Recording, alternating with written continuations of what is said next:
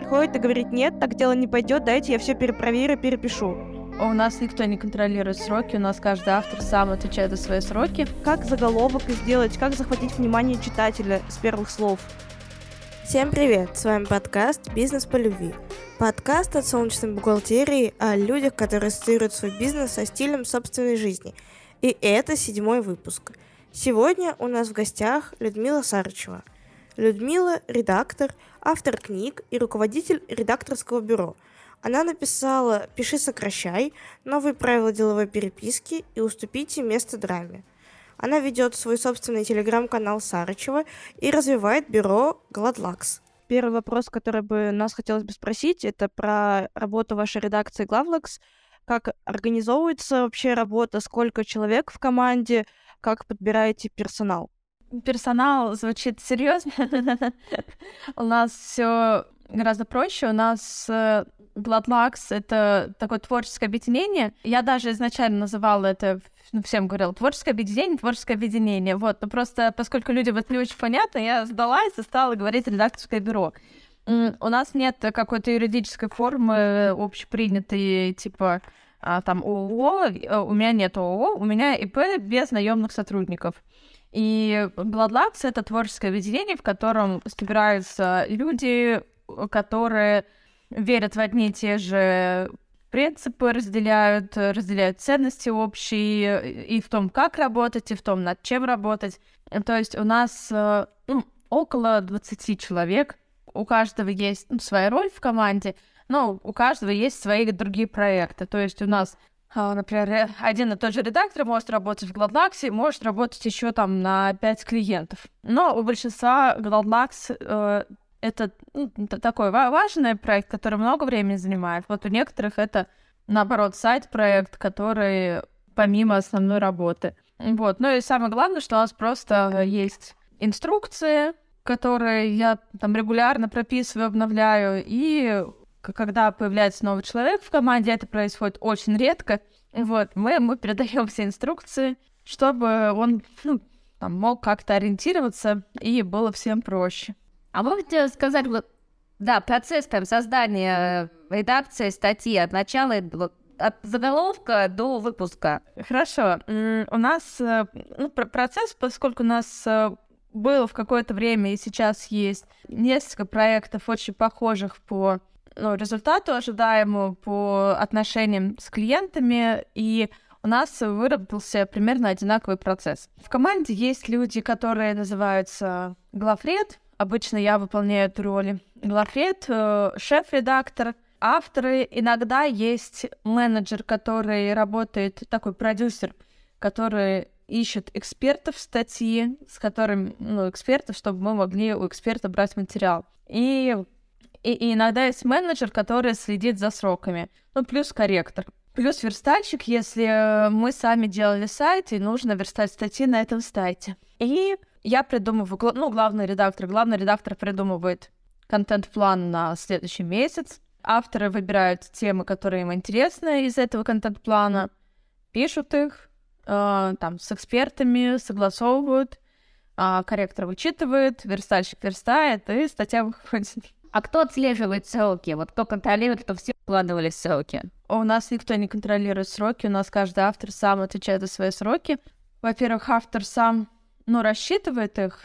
Ну, допустим, бывает задача, который, у которой заранее нет срока. Например, клиент, клиенту нужно сделать лендинг.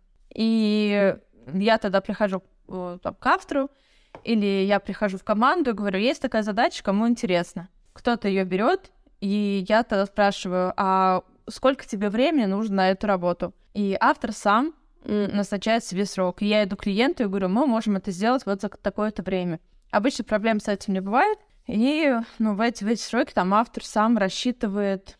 Ну, я рассчитываю, я, иногда автор говорит, что там такой-то срок. Я говорю, кажется, ты слишком оптимистично рассчитала.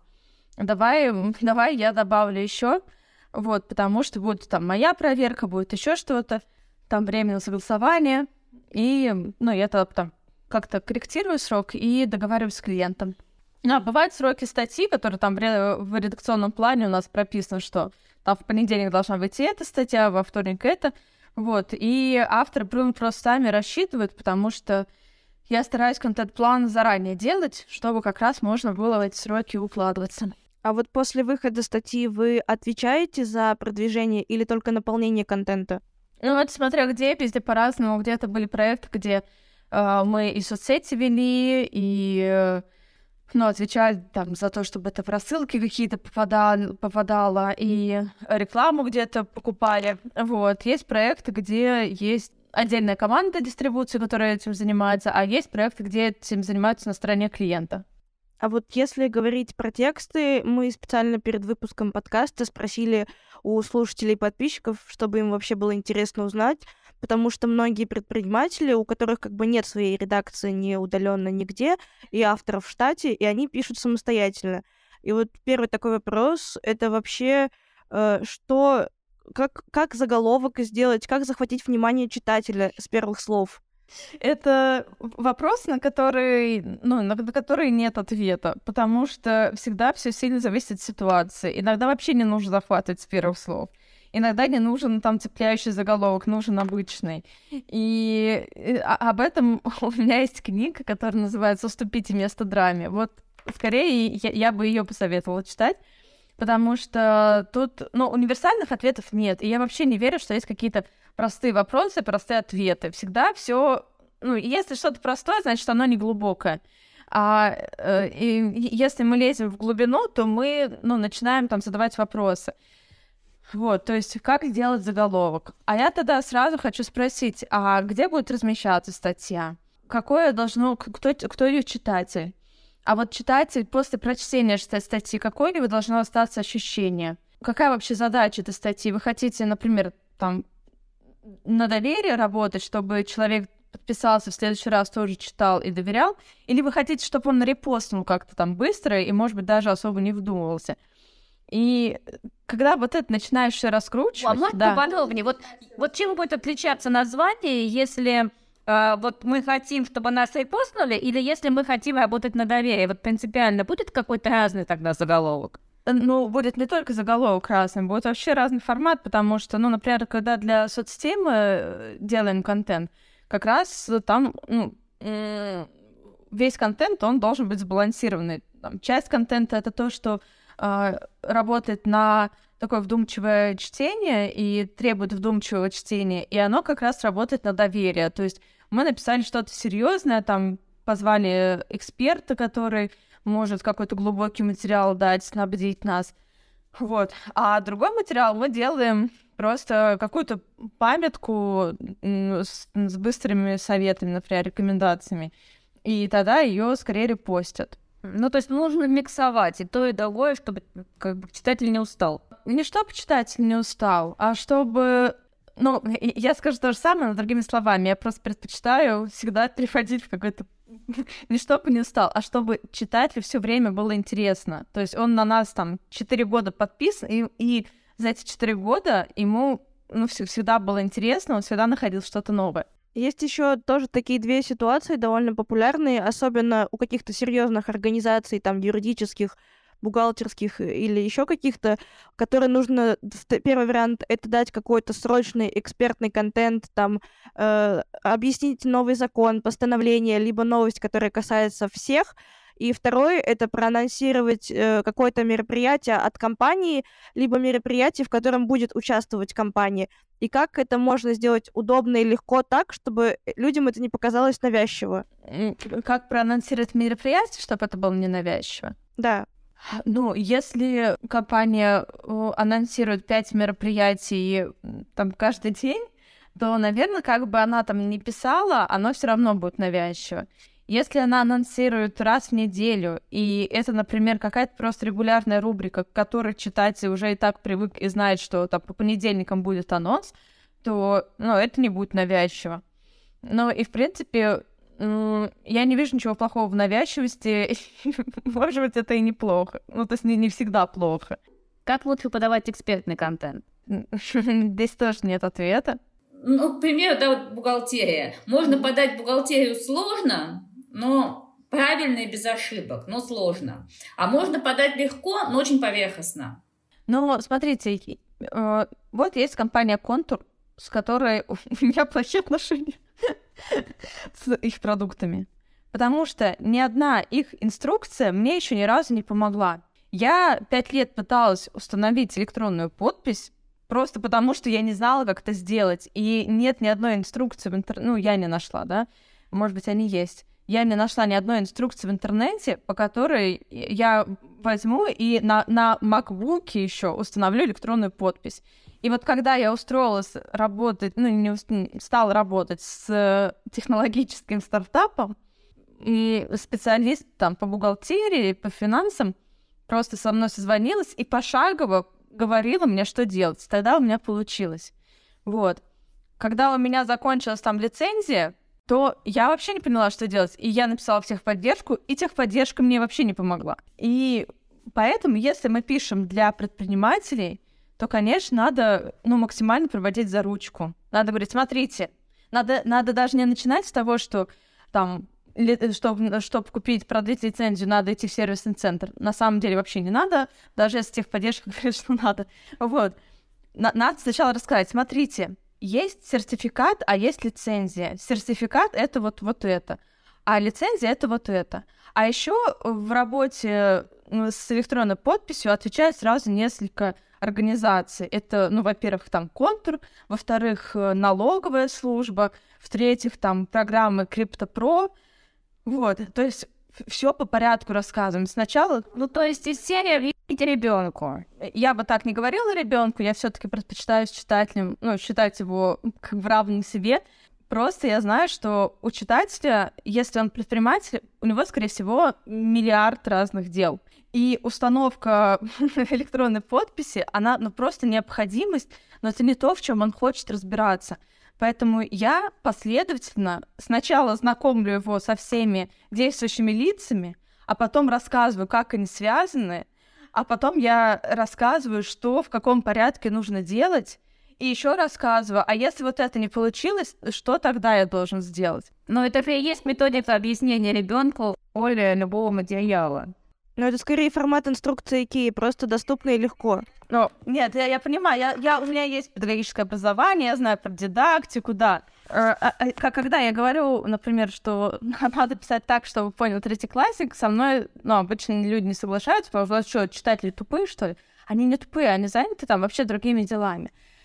Вот. А если мы пишем такой же материал для бухгалтера, или для финансиста, скорее всего, там ну, многие части можно пропустить, и можно написать гораздо ну, меньше подробностей дать.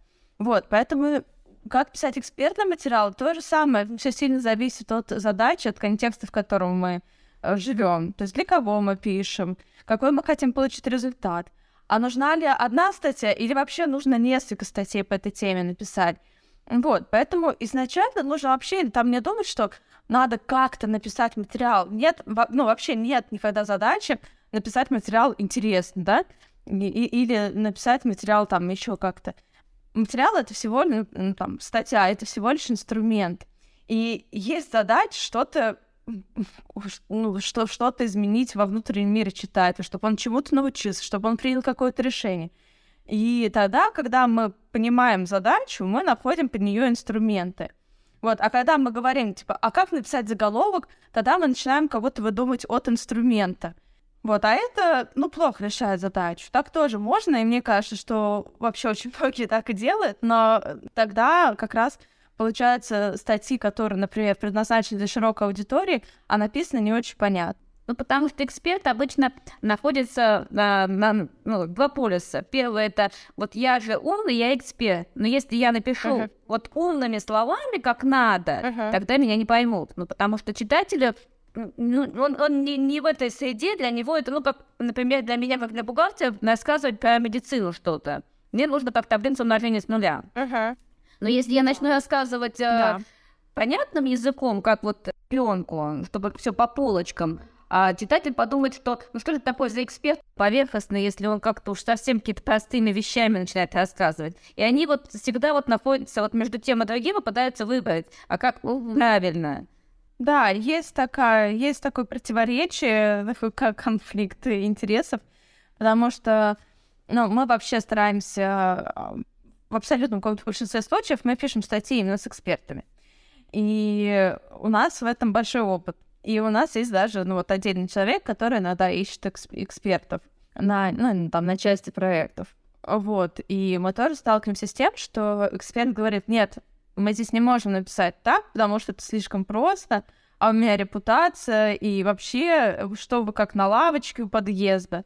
Это вопрос ну, и договоренности изначально, и тем, кого мы берем в эксперты. То есть мы как раз научились как-то отбирать людей так, которые сразу ну, принимают вот эти правила игры. И, например, когда мы писали для журнала доказательной медицины и ну, здорового образа жизни, то мы искали специалистов, которые, с одной стороны, верят в доказательную медицину и следуют этим ценностям, а с другой стороны, они там сами ведут блог, и они рассказывают, говорят с людьми простыми словами. Например, то есть мы по, по этим критериям оценивали. Либо мы ну, прям подробно договариваемся с экспертом на берегу.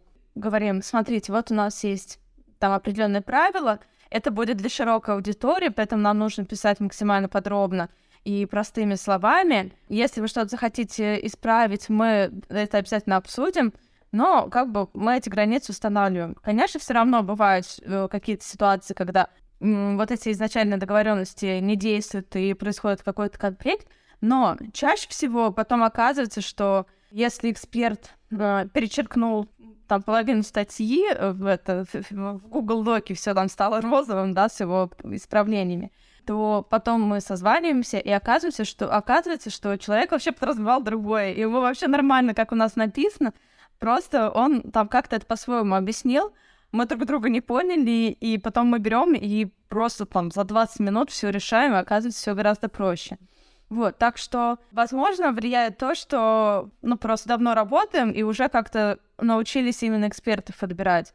И, кстати, чаще всего у нас экспер... ну, сложности с экспертами возникают, когда это эксперты внутри компании. Например, мы работаем на, ну, условно, банк, да, и с экспертами внутри банка, которых ну, мы там, приглашаем сотрудников, например, какой-нибудь главный бухгалтер банка, вот, то скорее всего, будет сложнее согласовать, чем если мы найдем сами э, какого-то внешнего эксперта. Ситуация, если нужно согласовывать с руководителем, условно, есть какая-то компания, либо копирайтер и редактор, два человека в штате. Они работают уже по какой-то своей отработанной системе, но руководитель приходит и говорит, нет, так дело не пойдет, дайте я все перепроверю, перепишу.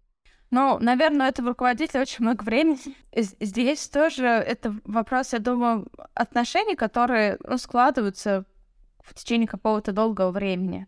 И, скорее всего, такое внезапно не может произойти, потому что если руководителю важно, в каком виде там материал выходит на публику, то, наверное, он с самого начала начинает смотреть э, все, что выходит, и согласовывать, и исправлять. Вот, я знаю, да, случаи, когда ну, работает пиар-агентство, которое интервьюирует руководителя, там, директора, и берет интервью у руководителя, а потом директор просто тратит еще три часа на то, чтобы исправить это интервью. Обычно с такими компаниями, мне кажется, долго не работают.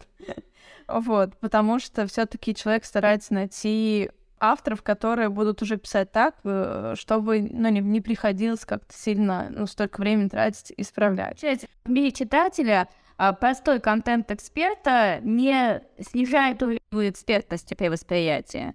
А, а вы как думаете? Ну вот, вы когда читаете, например, какую-то статью? А я не знаю, я как эксперт пытаюсь писать сложно. Я ни разу не видела, чтобы статьи написаны понятным, простым человеческим языком и очень подробно, чтобы после них читатели плевались и говорили, что это за такой эксперт, который так просто пишет. Э, наоборот, всегда есть благодарность и пишут, господи, неужели кто-то так подробно и понятно смог объяснить? И как раз, когда человек способен э, подстроиться под нужный уровень и объяснить так, что, ну, ты чувствуешь, что тебя ведут за ручку, он, мне кажется, наоборот, выглядит э, максимально профессиональным, потому что он чувствует, что нужно вот сейчас читателю.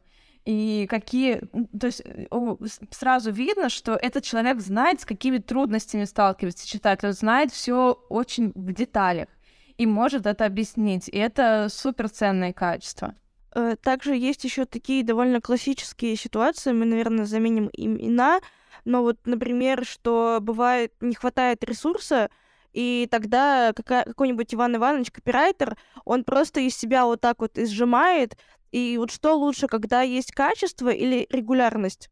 Ну, э, в зависимости от того, какие цели стоят у компании. Если это работа на какую-то очень долгую перспективу, если хочется, ну, если, если просто вообще есть цель делать что-то супер важное, качественное, глубокое, то важно качество. Если нужно привлекать подписчиков, которые станут потом клиентами, то нужна регулярность. И иногда это ну, вступает в конфликт, потому что клиенту нужно в компании, да, корпорации нужны нужно привлекать подписчиков э, и таргетировать на них рекламу, а редакция хочет делать что-то там качественное и крутое. Вот. Но тут, э, конечно, этот конфликт решается в каждом случае как-то по-своему. У нас э, в бюро, ну, и, и у меня вообще есть потребность писать материалы на какие-то темы глубокие и очень долго разрабатывать материал. И вот мы в феврале выпустили статью о том, как ну, пристегивать с ремнями безопасности. Безопасности, почему это важно и какие это могут, какие могут последствия, если не пристегнулись. Мы над этой статьей работали 9 месяцев. А, мы работали очень интенсивно, естественно, мы это просто было в каком-то фоновом режиме, но мне было важно, чтобы у нас получился максимально глубокий материал, которого еще никто не писал, и чтобы он был рассмотрен с разных-разных ракурсов. Поэтому там есть история пациента, и комментарии хирурга, и комментарии водителя такси, и комментарии врача, который занимается реабилитацией, и статистика с цифрами, и ну, цифры из отчета ГИБДД. И мы еще оформили все это на своем сайте, и, и подбирали, покупали шрифты под это и, и прочее. Вот. И мне не важно, что это писалось 9 месяцев, мне важно, что я это выпустила, и я думаю, ну вот, вот это то, что ну, на что я хочу тратить свою жизнь, что я хочу вообще делать в жизни. Вот. А когда я работаю на клиентов, я знаю, что такой уровень глубины там не нужен. И мы можем все писать проще. Я никогда не пишу прям супер поверхностных материалов, типа, если вы хотите завести привычку регулярно писать в блог, поставьте на каждый день в календаре Э, время, чтобы его никто не занял. И садитесь и пишите. Естественно, такого вообще никогда не будет, потому что я, ну, просто я, я считаю такие статьи вообще просто вредными даже. Вот. Но и 9 месяцев тратить на статью клиента тоже не могут. Вот, поэтому я нахожу там способ делать это с, с силами редакции, там, нашей команды. Вот, но э, эту статью писала автор Катя Гладких, она редактор в Яндексе Go, ну, Яндекс Такси. Вот.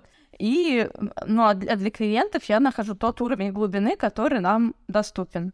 Вы, получается, составляете заранее контент-план, и уже вот по нему выпускаете. Ага. У вас статьи заранее как-то написаны, и вы просто выкладываете, или по ситуативке тоже действуете? Нет, по ситуативке мы не действуем, я вообще ну, не, не люблю это. Ну, я очень медленно, я люблю очень медленную работу, очень планомерную, и поэтому просто со мной ситуативка, скорее всего, не прокатит, потому что я не знаю, как ее делать. А, ну, я, я знаю, как ее делать, но это надо просто там подорваться, оторваться от своих дел, там кого-то сполошить, что-то там нарисовать.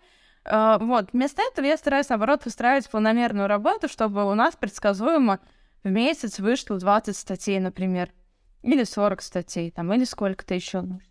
И uh, поэтому, ну, ситуативки, скорее, это если есть проект, если меня зовут в проект, в котором нужно делать много ситуативки, или в котором нужно согласовывать посты день в день и быстро там их отрисовывать, выпускать, я в такой проект просто не пойду. А так авторы, ну, знают, например, что 20 мая должна выйти статья на определенную тему, и они, ну, она не заранее написана, но она написана, например, 19 мая, 20 ее верстают, выпускают. То есть там, ну, планомерно. Если автор не успевает, он может поменяться с другим автором, там, чтобы свою выпустить попозже, а там какая-то статья, например, которая должна была выйти позже, но она уже готова, но выпускают раньше. Ну, получается, у авторов оплата происходит за выпущенный материал. Сколько написали, столько получили. Э, да. Ну, есть проекты, где у нас э, автор, например, постоянно пишет какой-то, ну, отвечает, например, за весь контент, который нужно написать. Он пишет там и статьи, и соцсети, и рассылки. И тогда это, тогда мы договариваемся на фикс, если какой-то ну, постоянный объем работы в одном и том же проекте. А вот сейчас можно ли устроиться к вам на работу автором, и есть ли какие-то такие предложения? Нет, потому что... Тебя не возьмут, Вика, ослабься. Я искала авторов, кажется, да, в конце февраля, и, ну, мне нужен был там под определенный проект. Так, у меня команда обычно укомплектована. То есть я вообще не хочу расти. У нас 20 человек. Я, ну, думаю, что максимум мы можем до 30 где-то расти. А, потому что больше мне просто некомфортно, и я проектов не хочу больше брать, и каждый проект, ну, я беру столько проектов, сколько я сама могу, сколькими могу управлять, а, вот, и у нас, ну, вот до февраля, получается, мы были укомплектованы.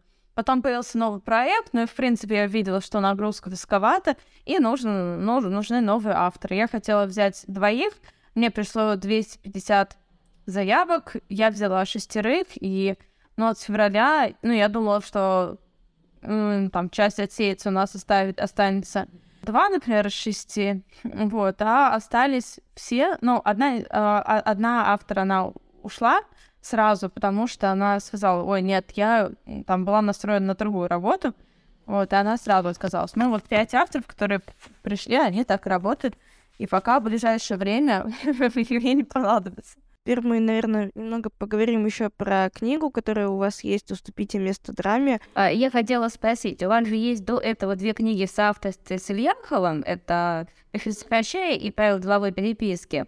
А, что явилось причиной создания третьей книги? Что вы не успели написать в тех двух, или она может вообще про что-то другое? А, как, какая цель была вот написания этой книги? Это что для вас это что-то, что очень важно было? Но мне хотелось свою написать, чтобы я одна написала книгу. Мне это было... Для меня это был там челлендж. Мне нужно было всем показать, что я могу писать книги не только с Максом, а сама тоже могу. Да, ну я и хотела сделать другую и по оформлению, и по языку, и по всему, потому что книга «Пиши, сокращая» вышла в 2016 году, и с тех пор у меня появилось много другого опыта, и вообще другие отношения с читателями. Я многому научилась, и пересмотрела вообще отношение к людям, наверное, и стала больше понимать людей, и прочитала Эрика Берна. вот. И поэтому мне хотелось сделать книгу, которая будет не, не с позиции там, «ты должен делать так», говорить, а с позиции «если тебе не получается, все в порядке, ничего страшного, у тебя все получится, это несложно. Вот смотри, давай вот так. То есть мне хотелось очень, ну, написать книгу про любовь. И она как раз получилась про любовь. Про любовь и, и веру в себя. Да, на поле женское, я согласна. И, ну, я при этом люблю и пишу, сокращая новые правила деловой переписки, естественно. Но уступить место драме мне хотелось прямо сложить какую-то вообще другой подход, чтобы она была терапевтичная, что ли. А вот после выхода книги э, были ли какие-то негативные комментарии? Не припомню. Нет. По-моему, не было. Или, или у меня память работает на то, чтобы я не запоминал. Нет, там, там кто-то, пока я писала, там бывало такое, что вы себе много возомнили, там, да вы вообще не способны написать книгу без Ильяхова, да кто ее будет покупать, что ну, что-то такое, ну, именно в процессе, потому что я же все время, я рассказывала о процессе, я пока писала книгу, я ее писала долго, я все время какие-то кусочки этой работы показывала прямо на публику, и иногда получала вот такие комментарии. А когда книга уже вышла, я встречаю только хорошие, и меня даже это немного смущает. Я все время жду, что кто-то придет и скажет, что нет, нет, это вообще почему ты говоришь драматургия, да кто-то такая, тут все неправильно. Вот, я, я подспудно, подспудно ожидаю вот этого, живу с ощущением, что кто-то должен прийти с таким. Но пока никто не пришел. А вот как вообще реагировать, если пишут на тексты, на работу, на выход какой-то книги негативные комментарии, причем не так, что там один-два человека, а десятки. Ну, если пишут десятки, наверное, и, и одно и то же, то, наверное, они пишут не случайно. А, то, в какой форме люди пишут, ну, к сожалению, да, это часто бывает максимально неприятно. Я не знаю рецептов, как с этим справляться, потому что я уже давно ну, что-то выпускаю на публику, и поэтому я уже ну, нарастила такую кожу, что просто хоть что там пишите, мне без разницы. Я помню, что в мою сторону было несколько комментариев о том, что у меня противный голос. И я... Это было, наверное, в 2016-17 годах. Вот, и я тогда пошла к преподавателю по вокалу и стала заниматься голосом. Я не уверена, что там это как... Нет, ну тогда это помогло, сейчас, сейчас я не знаю, может, сейчас у меня тоже противный голос, просто мне об этом не говорят, поэтому я не страдаю. Вот, то есть, ну, просто, просто эти комментарии э, совпали несколько раз, и я поняла, что да, наверное, есть какая-то проблема. И поэтому пошла ее исправлять. А когда пишут разное, иногда мне под видео пишут, что я не могу связать двух слов, а этот человек еще учит э, русскому языку, кого вообще слушать, и э, хоть бы она там слова подбирала как-то.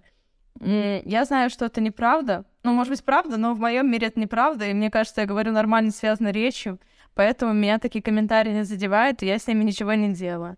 А с остальным, ну, иногда там что-то выбешивает, но как-то поскольку это письменно происходит, на это можно нормально отреагировать, ну, там мне не отвечать ничего. Иногда, наоборот, бывает, что-то пишешь такое, что можно переработать в энергию и превратить в новый пост. Кто-то написал там какую-то гадость, а я беру и такая, о, надо об этом пост написать. Но не о гадости, а вот на эту тему и что-то там еще дополнительно объяснить.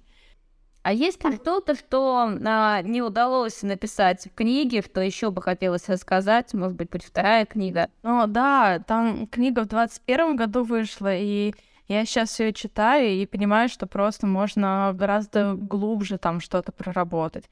Хотя в целом она э, прям классная, мне, мне она нравится и по приемам, которые она рассказывает, и по богатству примеров, но мне все равно хочется отредактировать. Я сейчас больше знаю, например, примеры из художественной литературы и какие-то приемы и как они работают. И я бы из художественной литературы скорее больше примеров бы добавила, чтобы провести аналогии. И, наверное, еще про курсы, потому что у вас довольно, ну, как бы, если читать канал ваш и, в принципе, все ваши работы, э, хочется сказать, что хотим уже курс от Сарычевой. Про тексты, про работы, про статьи. Будет ли он вообще ждать? Это сложный вопрос, потому что я в таких делах очень недисциплинированная. Я не могу что, ну, чтобы создать курс, надо сесть и ну, написать там планы уроков, лекции, найти примеры, еще что-то. Я не могу сидеть и э, это делать, мне не хватает концентрации. Ну, мне, мне прям это тяжело дается. У меня был офлайновый курс, я его три раза провела в девятнадцатом году, потом наступил ковид, и я такая, о, ковид, можно не проводить. Хотя, когда я его проводила, я кайфовала, потому что, ну, приходят люди именно ко мне, и мы такие все на одной волне, и прям в конце все обнимаются, и это, ну, прям классно, и никто со мной не спорит. Вот. А э, создавать там видеокурсы, это для меня прям, ну, неподъемная задача. И подъемная, но требует очень много концентрации. Я пока пока не знаю, пока не верю. Ну вот недавно у нас недавно у нас вышел курс, который мы делали два года, который мы записали два года назад. Там, в принципе, все было готово там по монтажу, по всему. Uh, уроки там хорошие, но именно на мне зависла задача, и я ее просто полтора, ну не полтора года, ну год не делала, а потом просто передала uh, Ане, которая, ну, у нас в Латлаксе, она работает, и я ей передала это до менеджерить, добить, и она все довела до конца. Вот, то есть я просто, если сниму курс, то через пять лет он, наверное, выйдет. Ну и, наверное, такой стандартный вопрос, который мы задаем всем в конце подкаста, э, это то, что чем вы занимаетесь помимо своей основной работы, какое-то хобби, которое вас развлекает, расслабляет и помогает вам находить этот самый ресурс, и какие-то, может быть, рекомендации Ага. по книгам, фильмам, либо сериалам, где можно научиться хорошим приемам в тексте, в драматургии как раз.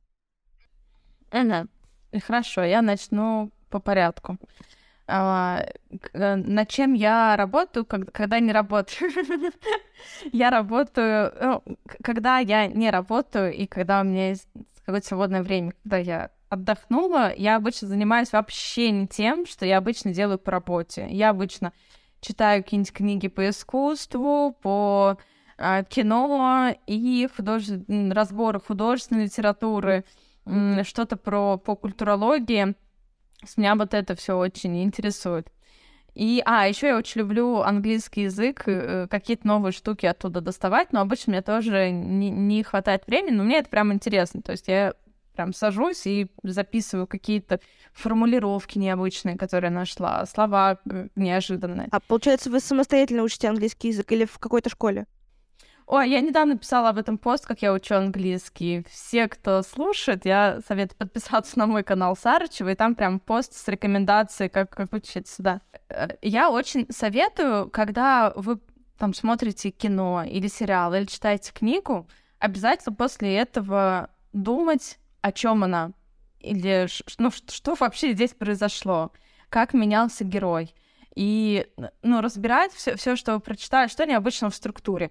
Например, когда я читала книгу «Валентайн», а, там, ну, я сразу обратила внимание на необычную структуру и стала думать, а как это можно применять в работе. Потому что там от разных героев написана м, там своя, своя история. Ну, это, естественно, там не новое, это такое есть было у Стандаре, вот, но думаю, что Валентайн будет легче-легче прочитать. И, например, посмотрели сериал там «Белый лотос», подумали, какая здесь главная мысль. Я обычно нахожу главную мысль, когда я нащупываю что-то общее в разных персонажах и их историях и каких-то кусочках, ну, фрагментах кино. Или, например, я прочитала, когда Зулейха открывает глаза, я тоже об этом стала думать и подумала, что, наверное, эта книга о приспособ- приспособленчестве, о, в, в разных вариантах, потому что там разные герои приспосабливались по-своему, кто-то, у кого-то были там принципы, и э, там это к одним событиям приводило, у кого-то нет принципов, это приводило к другим принципам, но я обнаружила для себя вот такую главную мысль. Но при этом совершенно не важно, что автор мог ее, например, не закладывать, и книга могла быть о другом. Просто очень полезно об этом думать, чтобы потом, когда э, пишешь статьи или книги, придумывать свою главную мысль и ей подчинять ее повествование. Потому что когда главной мысли подчиняется повествование, эта мысль может ни разу не, не прозвучать в тексте, но сам текст будет ее вбивать в голову читателя, поэтому можно донести что-то, что тебе важно. А, и третий вопрос. А, рекомендации, что читать. А, я не знаю, что читать. У меня я, я подписана на очень мало каналов редакторских, и мне очень много не нравится. Я иногда подписываюсь и потом быстро отписываюсь. Я могу только сказать про Свету Дучак, наверное. Мы раньше вместе работали. Света работала как раз в команде Клоплакса, а потом стала работать сама, у нее свои клиенты. И у нее канал называется Света Редачта могла бы попить пиво. Как-то так. А, все, я поняла, там девочка в очках в белой блузке, по-моему. Я не помню, я не помню. вот. Но она просто очень много пишет приемов, как организовать работу, или как там пообщаться с заказчиками, или как бороться с какими-то своими э, затыками. Вот, это даже не про текст скорее. Вот, а про текст я не знаю. Я не знаю каналов, которые прям я бы читала сама с удовольствием. Я слушаю подкасты Армена и Федора про художественную литературу, и вот это мне очень нравится. А про бизнес-текст я... Ну, и- их много, правда, каналов много. Вот, но поскольку я сама э, как- как-то не подписана на что-то постоянно, я порекомендовать не могу. А может быть, просто какие-то ресурсы, которые нравятся, вот как написано, вот стиль подачи. наверное, что прям написано, ну, мало такого. Скорее, это какие-то отдельные статьи, надо там отдельные материалы попадаются, и я думаю, о, классно написано. А так, чтобы был прям пример, э, что вот это я хоть, хоть прям читаю всегда с удовольствием, такого нет. Вот, мне как раз нравятся подкасты, ну, некоторые, да, которые я слушаю. Некоторые там на русском языке, некоторые на английском. Ну вот, Армен и Федор на русском. А, вот, мне нравится Тим Урбан, как пишет. Он пишет на английском э, блог Wait by Why.